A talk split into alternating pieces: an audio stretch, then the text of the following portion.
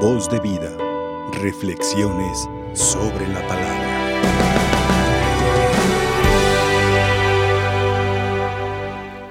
Las palabras que hemos oído en el Evangelio son duras, radicales y directas, porque nos habla de una renuncia, de un- una cruz y de un perder la vida por el Señor, como Él lo hizo por nosotros.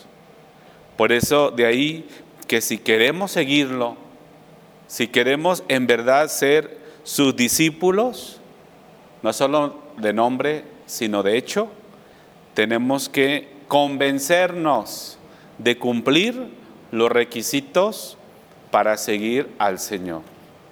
Recordemos que no nos va a salvar una boleta de bautizo, sino vivir como bautizados. Y aquí está la manera. El que quiera seguirme no es obligatorio, pero para nosotros los cristianos sí es imperativo. Debemos de primero renunciar a nuestra propia vida, que a veces es un poco pagana. No se distinguen entre un cristiano y alguien que no cree o que no sabe de Dios, un pagano. Entonces, hay que renunciar a todo aquello que nos impregna del mundo, todo lo que no es de Dios, todo lo que no es recto, lo que no es sincero, lo que no es verdadero, lo que no cumple los mandamientos de Dios. Renuncia a ti mismo, porque tú mismo muchas veces también piensas como el mundo, haces y vives como el mundo, pero no renunciamos al mundo comodino. No queremos ayunar, no hacemos oración, vamos a misa cuando queremos y si no, pues ahí nos quedamos en casa viendo virtualmente la misa cuando podemos caminar. Y todo eso es comodidad. ¿Por qué? Porque no nos exige el mundo y Cristo sí. Renuncia a ti mismo, a tus ideales, proyectos que no vayan de acuerdo a la voluntad de Dios. Segundo, toma tu cruz de cada día, tu cruz que te toca, la cruz de la vida con lo que lleva sufrimiento, dolencia, persecución, calumnia, eh, enfermedades, todo eso es parte de la cruz, no hay que rebajarla, ni mucho menos negarla, porque esta cruz que Dios te envía te va a salvar.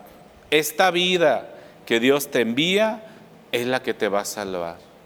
Por eso hay que tomarla como Cristo cuando tomó la cruz. Hay una escena de la pasión de Cristo donde Cristo toma la cruz y la besa, la abraza, como diciendo, por ti que tanto te amo, voy a sufrir la cruz. También nosotros hay que corresponder.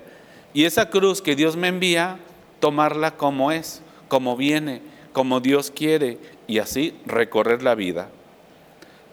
También nos dice tercero, y síganme.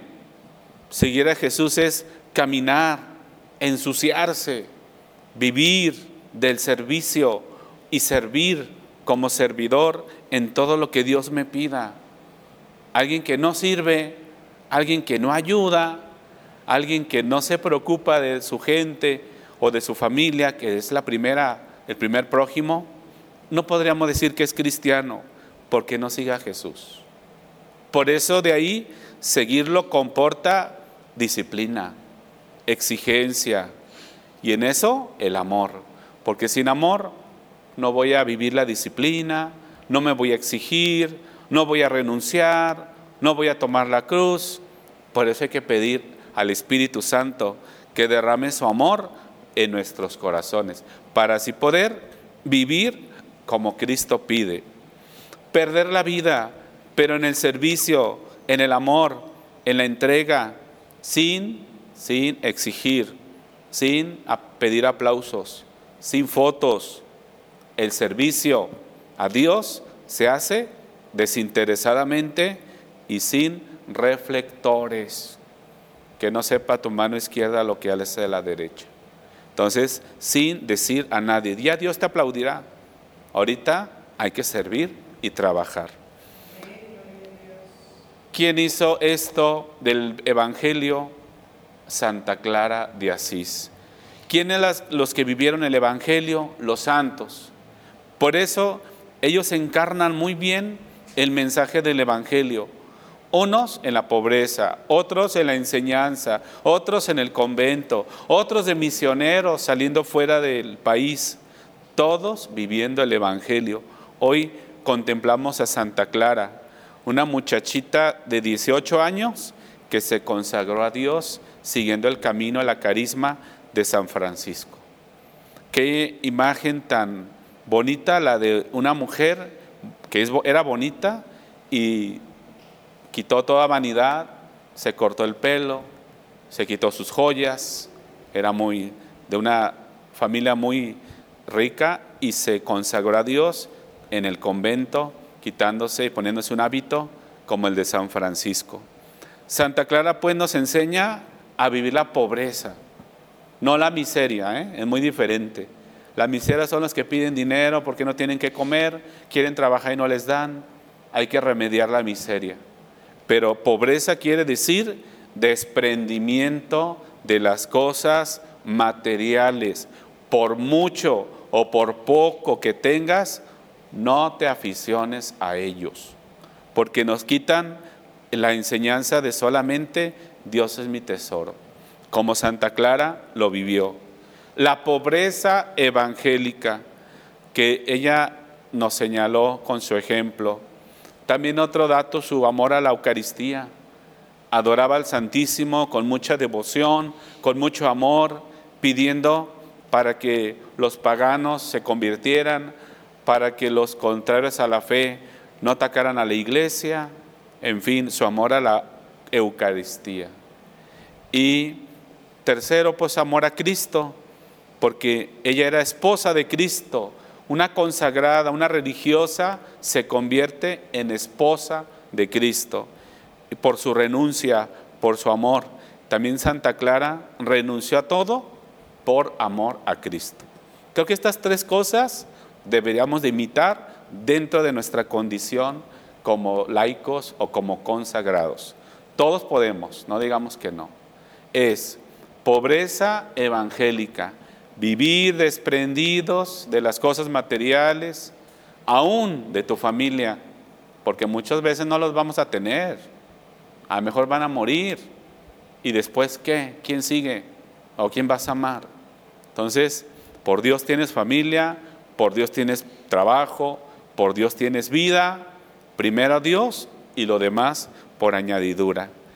Y de Santa Clara podemos, aparte de la pobreza, el amor a la Eucaristía, como es después de la misa, la adoración al Santísimo es la más grande devoción de todas, más que el rosario, más que las novenas, más que los ayunos, estar delante de Cristo hincado, arrodillado, en reverencia, orando, pidiendo, agradeciendo o alabándolo, es la mejor tiempo que podemos invertir. Ojalá lo podemos hacer diario. Y tercero, nuestro amor a Cristo.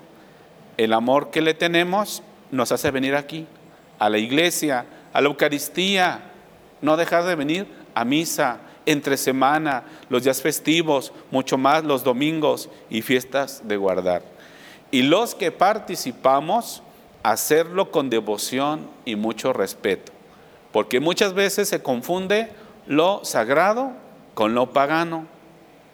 Poco a poco se va viendo la diferencia, ya se va acortando, Y se nos hará fácil, por eso insisto, ¿eh?